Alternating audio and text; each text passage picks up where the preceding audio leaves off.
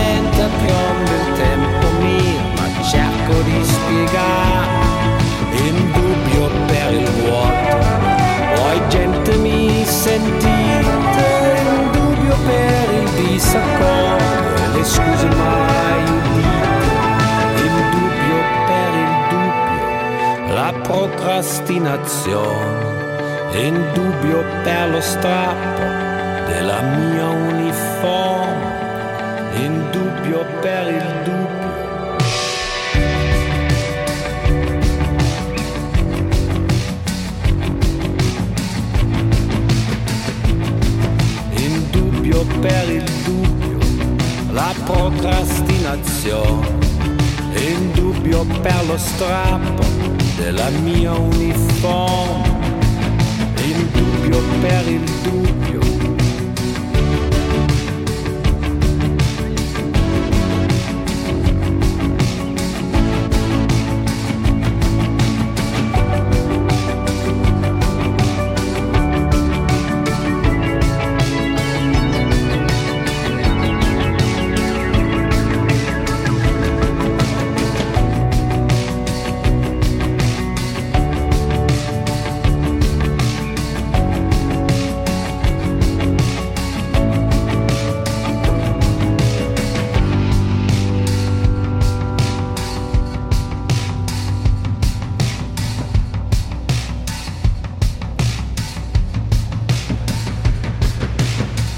Zweifel für den Zweifel. In dubio per il dubio, die Krucki-Gang und Tokotronik. Und hier ist MDR Kultur unter Büchern.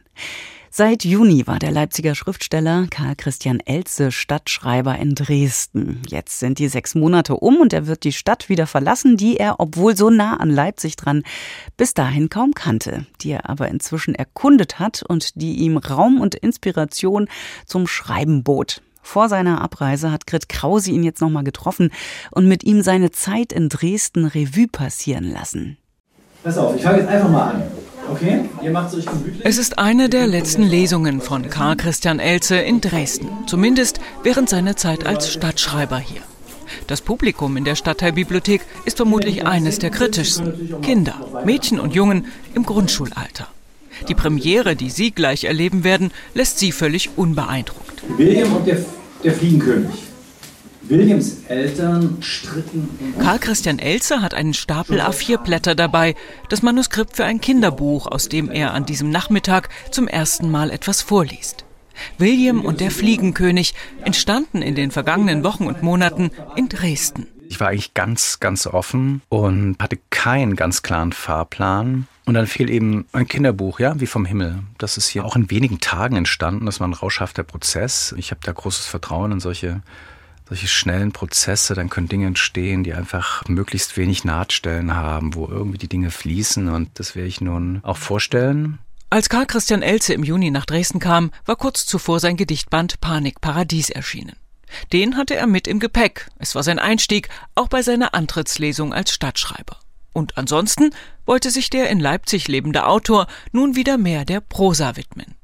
Inspirierend wirkte dabei wohl auch das Literaturfestival Pirna schreibt, wie Karl Christian Elze berichtet, zu dem er als Werkstattleiter eingeladen war. Ich war eingeteilt für Kurzgeschichten, habe selber jahrelang mich nicht damit beschäftigt und bin selber jetzt total angefixt nach diesem Workshop, habe selber angefangen, äh, kürzere Prosa zu schreiben, also nicht gleich wieder an einem Roman zu arbeiten, sondern an Kurzgeschichten, auch Erzählungen, die ein bisschen länger sind. Und das sind auch Dinge, die hier in Dresden jetzt ihren Anfang genommen haben, die ich jetzt weiter fortsetzen werde. Stipendien haben Karl Christian Elze schon an weitaus prominentere Orte als Dresden geführt, nach New York zum Beispiel oder Venedig. Und doch sei dieses Stadtschreiberamt eine neue Erfahrung gewesen. Die Aufmerksamkeit, die sich damit auf ihn richtete, Einladungen zu diversen Lesungen, zu Festivals, und dann war er für seine monatliche Kolumne in der Sächsischen Zeitung auch noch als Reporter unterwegs, eine für ihn völlig neue Rolle. Durch all das, erzählt er rückblickend, habe er die Möglichkeit gehabt, in relativ kurzer Zeit in das Leben in Dresden, in die Stadt einzutauchen und ihre Menschen kennenzulernen. Das war natürlich ganz entscheidend zu erleben, dass eine Stadt mit diesem Fluss lebt oder an diesem Fluss lebt. Es ist ein ganz anderes Lebensgefühl als in Leipzig. Er erkundete die Literaturstadt Dresden, wurde zum Dauergast in den staatlichen Kunstsammlungen und ebenso lernte der Autor die Nähe zum Elbsandsteingebirge zu schätzen und nutzte das unter anderem für Ausflüge mit seiner Familie. Es waren viele, viele Neuentdeckungen und Wiederentdeckungen. Beispielsweise war ich in, in Papstdorf, wo ich sehr viele Jahre als Kind in einem Ferienheim Urlaub gemacht habe, in dem sogenannten Imheim, was es jetzt gar nicht mehr gibt. Das habe ich nicht erwartet, dass es so viele klare Erinnerungen gab. Und es gab natürlich auch Erinnerungen an den Dresdner Zoo, den Karl Christian Elze, selbst im Leipziger Zoo nahezu groß geworden, da sein Vater dort Tierarzt war, nur noch aus Kindertagen kannte. Und dann ist natürlich noch der Wunsch in Erfüllung gegangen, tatsächlich im Dresdner Zoo eine Lesung zu machen. Mhm. Ja, und das war wunderbar aus einem Leseraum heraus, aus dem Auditorium, mit Blick auf die afrikanische Elefantengruppe, ja, beim Abendbrot. Eine schönsten Leseorte, die ich je erlebt habe. Es ist ein durchweg positives Fazit, dass Karl Christian Elze nach sechs Monaten in Dresden zieht. Was sicher auch daran liegt, dass er hier den Sommer und Herbst verbracht hat, wo kulturelle Grabenkämpfe, politische Debatten in der Stadt eine Pause zu machen schienen. Zumindest habe er sie nicht wahrgenommen, sagt er, wurde er selbst auch nicht gedrängt, sich dahingehend zu positionieren. Er habe, so Elze, versucht, sich auf die schönen Dinge zu konzentrieren. Inwieweit diese künftig in seinen Texten, seinen Gedichten ihren Niederschlag finden werden, wird sich zeigen. Und dass Karl Christian Elze wiederkommt, ist nicht ausgeschlossen. Das Verrückte ist ja, dass mir die Stadt so gut gefällt, dass ich mir sogar vorstellen könnte, hier zu leben dann hätte Dresden einen ziemlich guten Dichter mehr, muss ich mal sagen. Grit Krause war das mit einem Bericht. Der diesjährige Stadtschreiber von Dresden, Karl Christian Elze, über seine Zeit in der Stadt, die er jetzt vorerst wieder in Richtung Leipzig verlässt. Seine Nachfolgerin steht übrigens auch schon fest. 2024 wird Charlotte Gneuss dieses Amt bekleiden.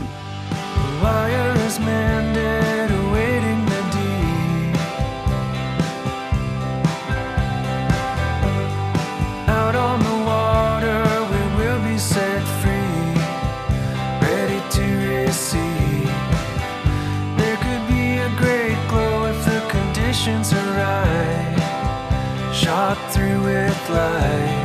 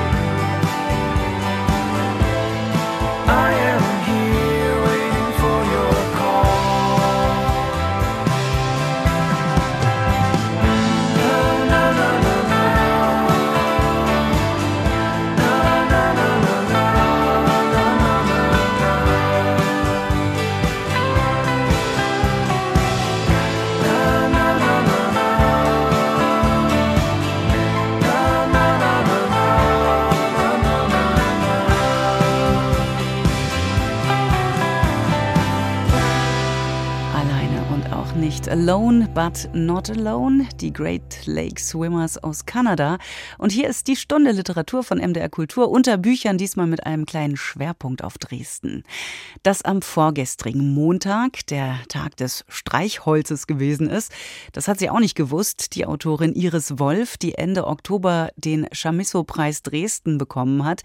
Damit verbunden ist immer eine Einladung zur Chamisso-Poetik-Dozentur. Und deren erste Vorlesung hat Iris Wolf am Montag genau unter diesen Titel das Streichholz gestellt. ohne zu wissen, dass nun eben Tag des Streichholzes gewesen ist.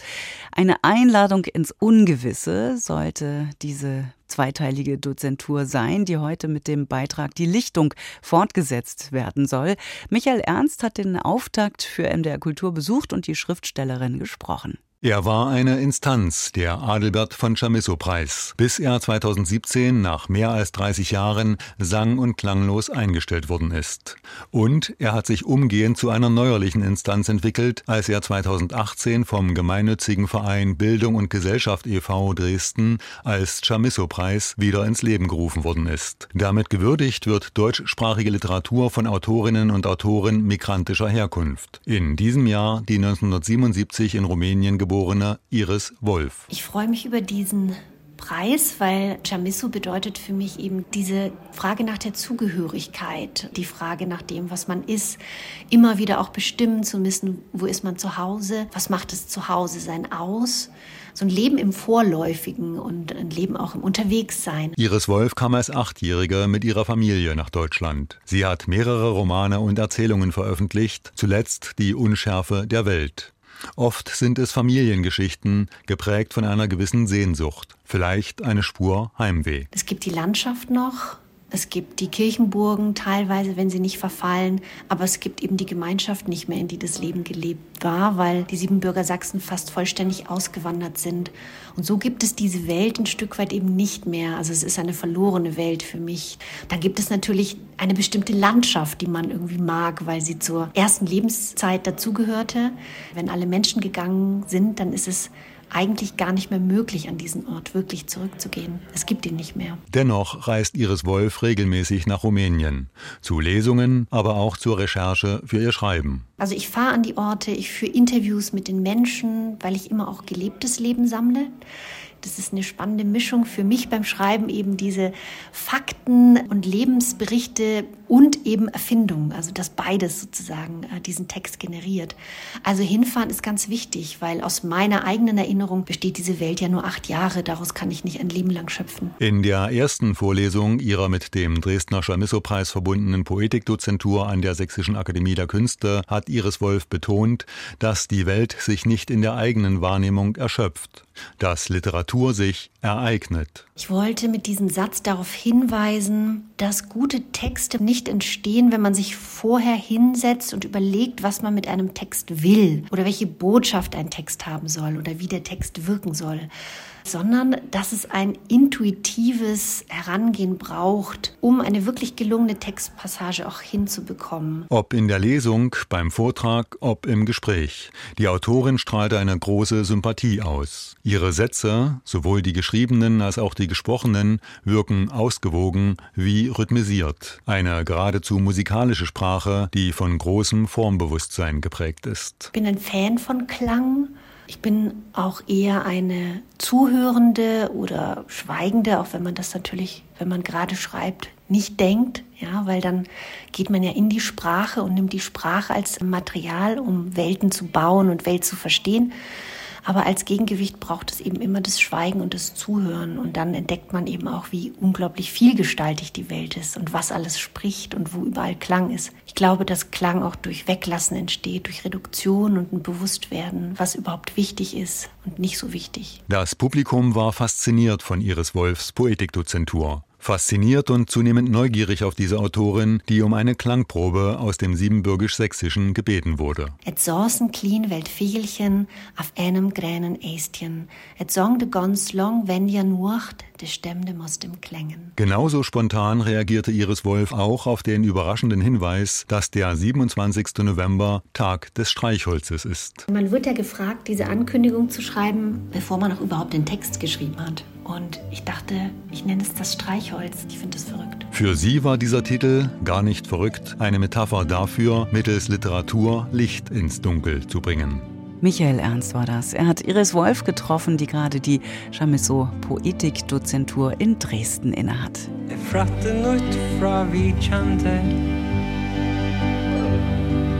Utan tull och milar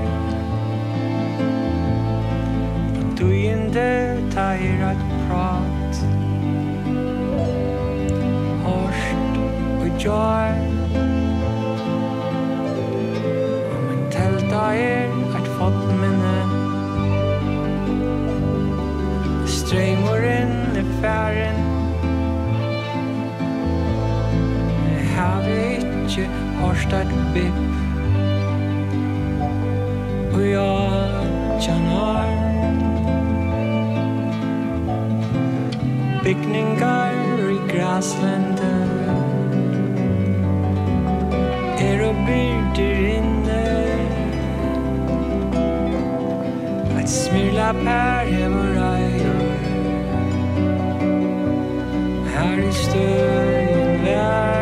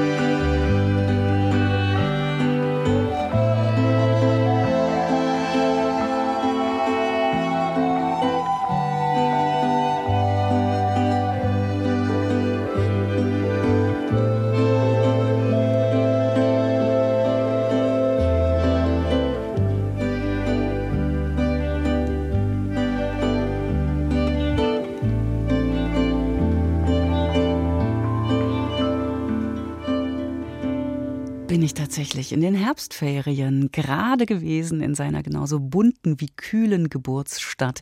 In Tonchon, der Hauptstadt der Färöerinseln. Da ist er geboren und aufgewachsen. Taytur, der wohl bekannteste Singer-Songwriter von dieser kleinen Inselgruppe mitten im Nordatlantik. Und hier ist unter Büchern von MDR Kultur heute nicht auf dem Atlantik, sondern in Dresden. 28 Jahre war Christian Lehnert alt, als er 1997 mit dem Gedichtband Der gefesselte Sänger debütiert hat. Es war ein Wahnsinnserfolg. Überregionale Medien feierten ihn als neue Stimme der deutschen Poesie. Damals arbeitete der gebürtige Dresdner als Pfarrer in Burkhardswalde im Müglitztal. Später wechselte er als Studienleiter für Theologie und Kultur an die Evangelische Akademie Sachsen-Anhalt in Wittenberg und seit 2012 führt er das Liturgiewissenschaftliche Institut der Universität Leipzig. Der Literatur hat er trotz all dieser Ämter nie abgeschworen. Gerade ist unter dem Titel Das Haus und das Lamm ein Prosaband von ihm erschienen. Ulf Heise stellt ihn vor. In Christian Lehnerts jüngstem Buch verschwimmen die Genres Essay und Erzählung auf wunderbare Art. Der Ich-Erzähler zeigt sich ermüdet von den tagespolitischen Diskursen. Deshalb klingt er sich aus der Gesellschaft aus und vertieft sich in der Einsamkeit seines Domizils im sächsischen Müglitztal in den letzten Teil des Neuen Testaments, der den Titel Apokalypse des Johannes trägt. Unentwegt meditiert er dort über die Frage, was ihn zum Rückzug bewog. Wollte ich als Einzelner in Ruhe entkommen, so wie es einst Thoreau träumte? Aus der Ferne von diesen Bergen fröhlich hinunterwinken, zu einer entwurzelten Gesellschaft, wo im Konsumzwang, wie mir schlagwortartig einfiel, in digitalisierter Beschleunigung und entmenschlichter Effizienz Leben verwaltet würde? Meinte ich es so? Wollte ich abtauchen, aus den Fadenkreuzen geraten? den aus allen Winkeln der Öffentlichkeit flutenden Feindbildern und Gegenfeindbildern, die sich an jeden hefteten, der anders dachte als bestimmte Mehrheiten, um wenigstens für mich ein gutes Leben zu führen? Aber war nicht genau das bereits Ausdruck von Zerrüttung? Mentale Zermürbung und psychische Auszehrung sind die zentralen Themen von Christian Lehnerts Mischung aus suggestiven analytischen Betrachtungen und betörenden Prosasplittern. Trost sucht der Autor bei der Renovierung seines Hauses, das ständiger Zuwendung bedarf. Dabei entpuppt sich der Künstler zum wiederholten Mal als Experte der modernen Philosophie, etwa dann, wenn er inhaltlich auf Martin Heideggers geniales Hauptwerk Sein und Zeit anspielt. Zerfall ist Entbergung. Von den Wänden bröckelten die alten Kalkfarbenschichten, und unter ihnen kamen immer neue Muster zum Vorschein, Altanstriche, über Jahrhunderte auf derselben Basis hergestellt, Kalk und Pigment. Prächtige Ornamente waren von früheren Bewohnern dieses Hauses über Generationen immer neu mit Farbwalzen über die Wände gezogen worden, wie Furchen in den Acker, gleichförmig wiederkehrende Blumen und Ranken über ältere Blumen und Ranken gelegt, sattgrün über meanderndes Rot, dann wieder eine Schicht Safrangelb.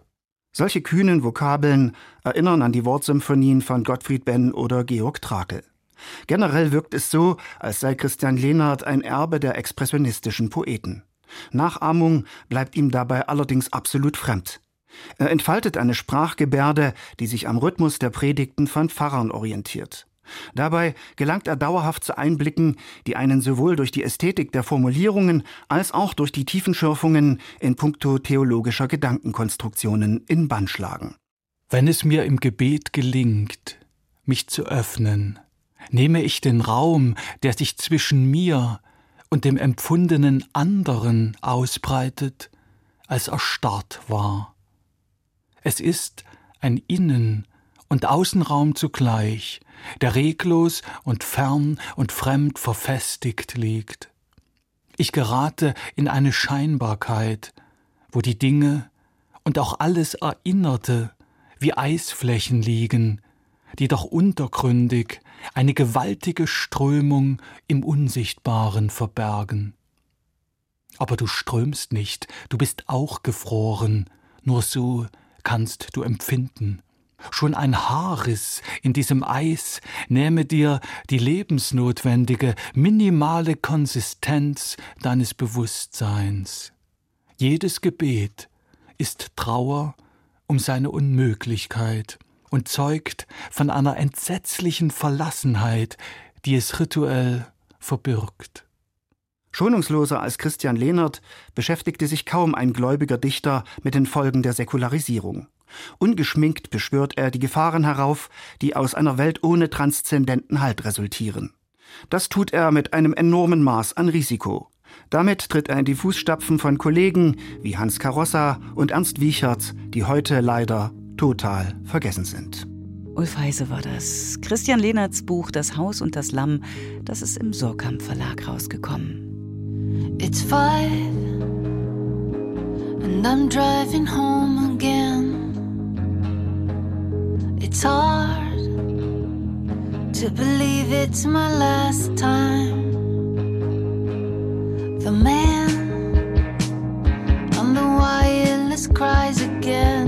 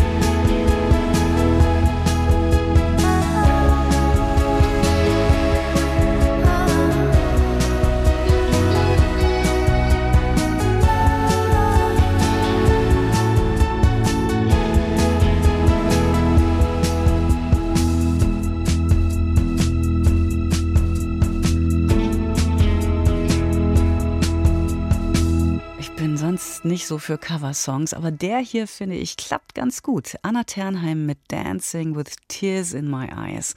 Und hier ist unter Büchern von MDR Kultur. Jetzt soll es um ein Buch gehen, das seinen Inhalt schon so ein bisschen auf dem Cover vor sich herträgt.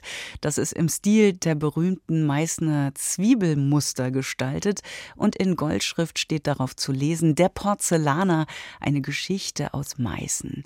Geschrieben hat sie Annick Klug, das ist eine Schweizerin mit offenbar vielen Talenten. Verdient hat sie ihr Geld doch bisher als Schauspielerin, Sängerin, Drehbuchautorin und jetzt eben hat sie ihren ersten Roman vorgelegt, für den sie sich vielleicht ja in der Zeit hat inspirieren lassen, als sie Schauspielerin am Mittelsächsischen Theater in Freiberg war. Wolfgang Schilling hat das Buch für uns gelesen.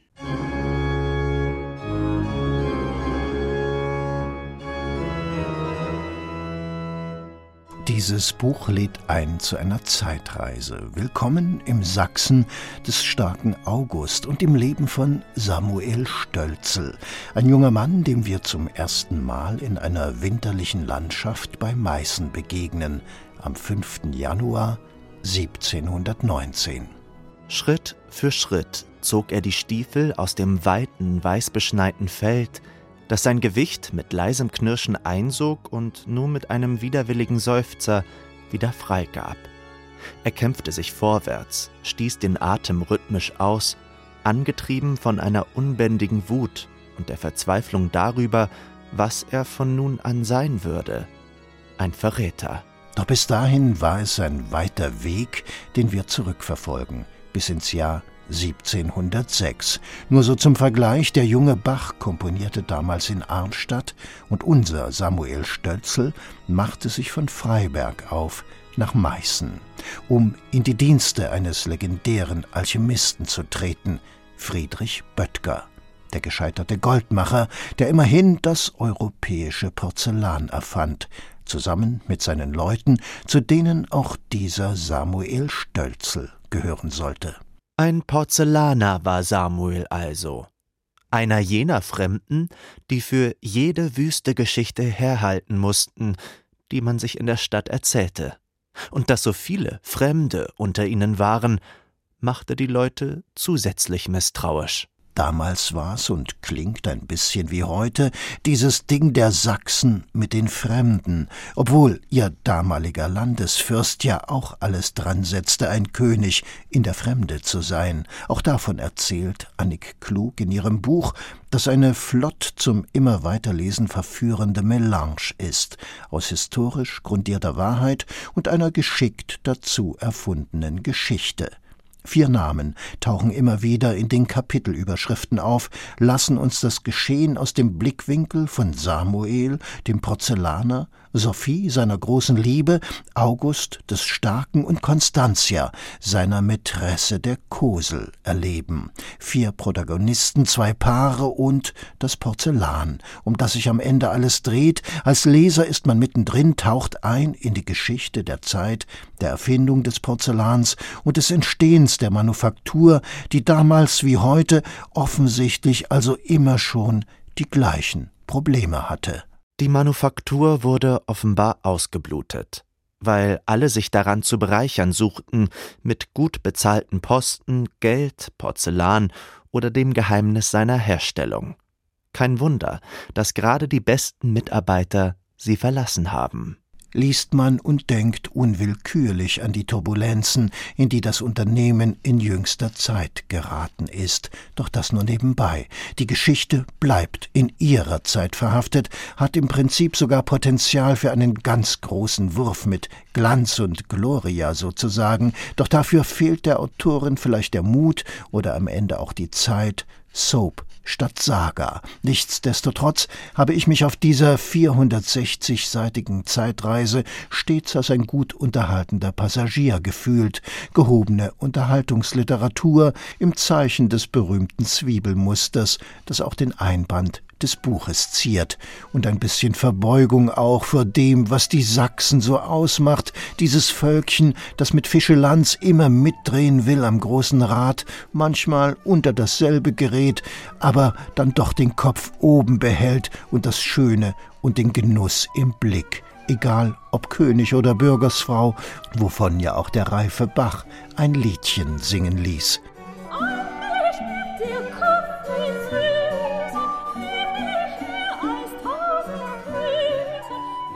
Halten wir fest, am besten schmeckt das berühmte Schälchen Heser halt noch immer, wenn die gekreuzten Schwerter mit im Spiel sind.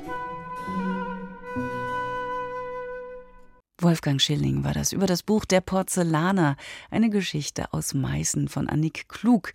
Der seitenstarke Roman, sind 460 Seiten, ist bei Lübbe erschienen.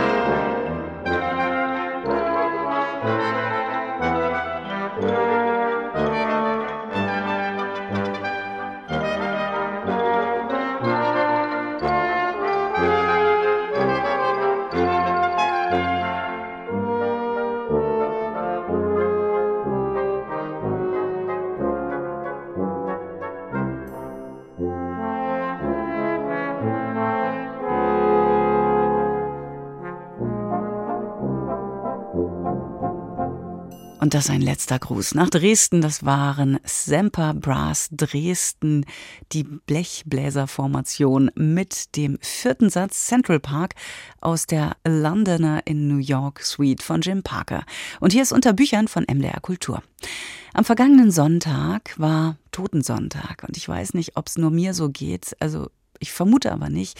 In dieser Zeit, dieser Vor-Adventszeit, Ende November, da denke ich und träume ich auch sehr intensiv von Menschen, die nicht mehr an meiner Seite sind. Also die Tür zum Jenseits, die ist nur angelehnt. Es ist kein Zufall, dass im Kirchenkalender jetzt die letzten Sonntage von Allerheiligen, aller Seelen bis Toten Sonntag so notiert sind.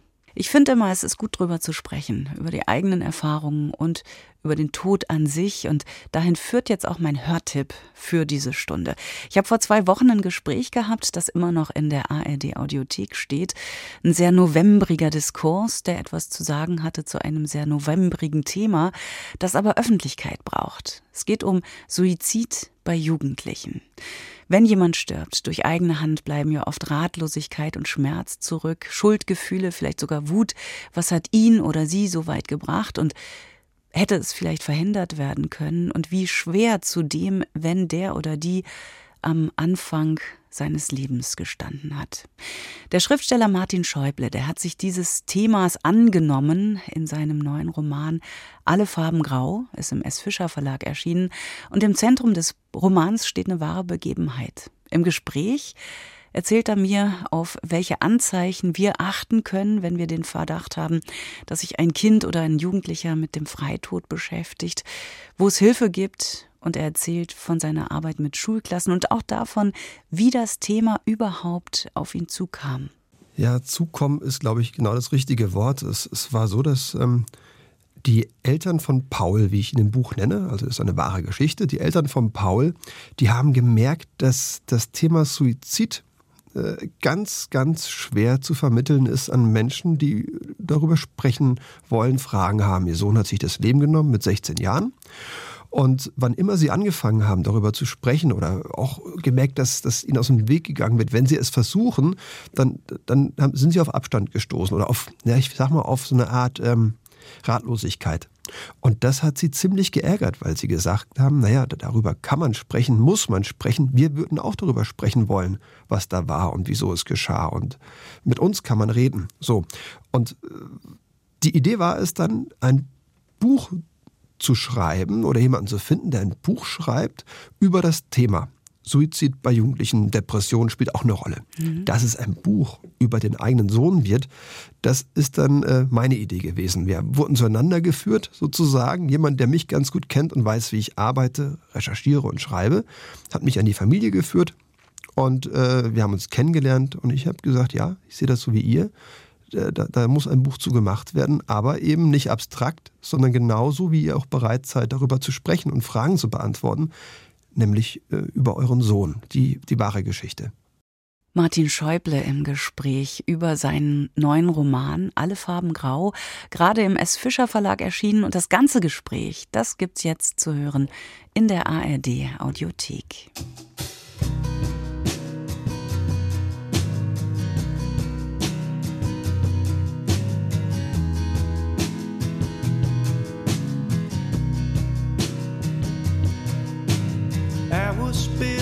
in that hole you round the very third of you. Of you. And that will stay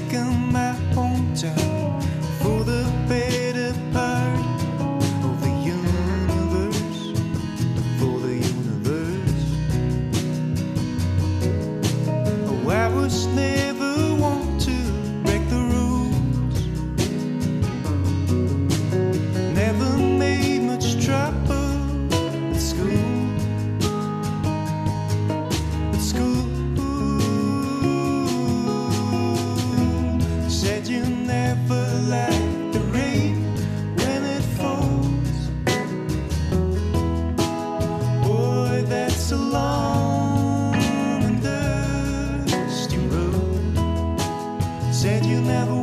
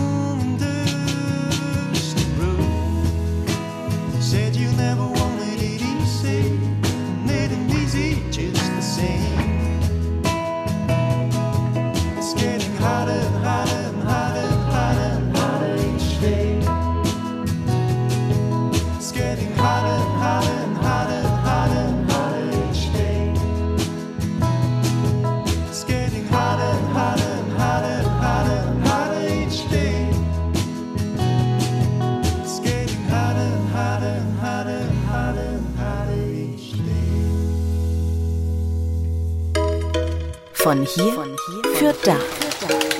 Gedichte für die Gegenwart. Und schon Tradition am Ende der Stunde unser Gedicht. Zwei Frauen, die jede auf ihre Art für ihre künstlerische Arbeit seit Jahren bewundert werden. Die Dichterin Elke Erb und die Schauspielerin Sandra Hüller. Und weil es ja jetzt eindeutig Winter wird, soll an dieser Stelle das Gedicht Über den Winter von Elke Erb erklingen, vorgetragen von Sandra Hüller. Elke Erb, die ihre Kindheit in Halle verbracht hat, die hat mit ihren Gedichten eine ganze Generation jüngerer Autorinnen entscheidend beeinflusst und wurde im Jahr 2020 mit dem Georg Büchner Preis geehrt. Sie hat zahlreiche Gedichtbände, Essays und Übersetzungen veröffentlicht. Zuletzt erschien eine Auswahl ihrer Gedichte unter dem Titel Das ist hier der Fall in der Bibliothek Surkamp. Über den Winter liest jetzt Sandra Höller. Über den Winter Was du schreibst, ist ein neues Land, sage ich. Weil es überall ist, mich umgibt wie ein Land, meine ich. Der Vergleich drängt sich auf. Warum schweige ich nicht? Geht es so zu wie beim Echo? Und es ruft, scheint mir noch, dass es Winter sei. Dass ein neues Land, ruft es, Winter sei. Kalt? Ich stutze, halte, bedenke mich, und so leuchtet mir ein, es muss heißen, nicht ein neues Land ist Winter, natürlich, sondern Winter ist ein neues Land. Schnee und Eis, das ist Winter, natürlich. Winter ist Schnee und Eis. Winter ist ein neues Land auf dem Land, wo man nichts mehr kennt von dem vorigen, und wie auf Schienen gesetzt, jetzt neu, von nah und fern, wo es so ist, nunmehr, dass auch im Sommer nunmehr es ein kleines nur noch und schon gleich daneben, grenzenlos unbekannt sitzt, wie es saß, unter die Schiene gekauert, ein noch unbekannteres Land gleich daneben, ein noch neueres Land gleich daneben verkappt irgendwo, in die Furche der Hase geduckt und wie auf Schienen gesetzt. Dann ist es ein Klacks nur noch, das im Sommer auch Stößeltritt, hart umschließender Schuh, verkappt und verkantet, beklommen, neu. Winter ist Schnee und Eis. Und Gänsehaut mag man ergänzen. Aber nicht der Kälte wegen, sondern wegen dieser wunderbaren Kombi. Sandra Hüller war das mit dem Gedicht über den Winter von Elke Erb, passend zu den Schneeflöckchen, die gerade kommen. Und das war unsere Stunde Literatur von MDR Kultur unter Büchern heute ganz in Dresden. Danke fürs Interesse. Ahoi und wohliges Lesen wünscht Katrin Schumacher. Two days in Savannah. With your name in my gut. On a bed full of crossed out lines and cigarette butts. Like a bird scans the ocean. Are you searching for love? Is it under your feet or in the heavens above? If I could give you you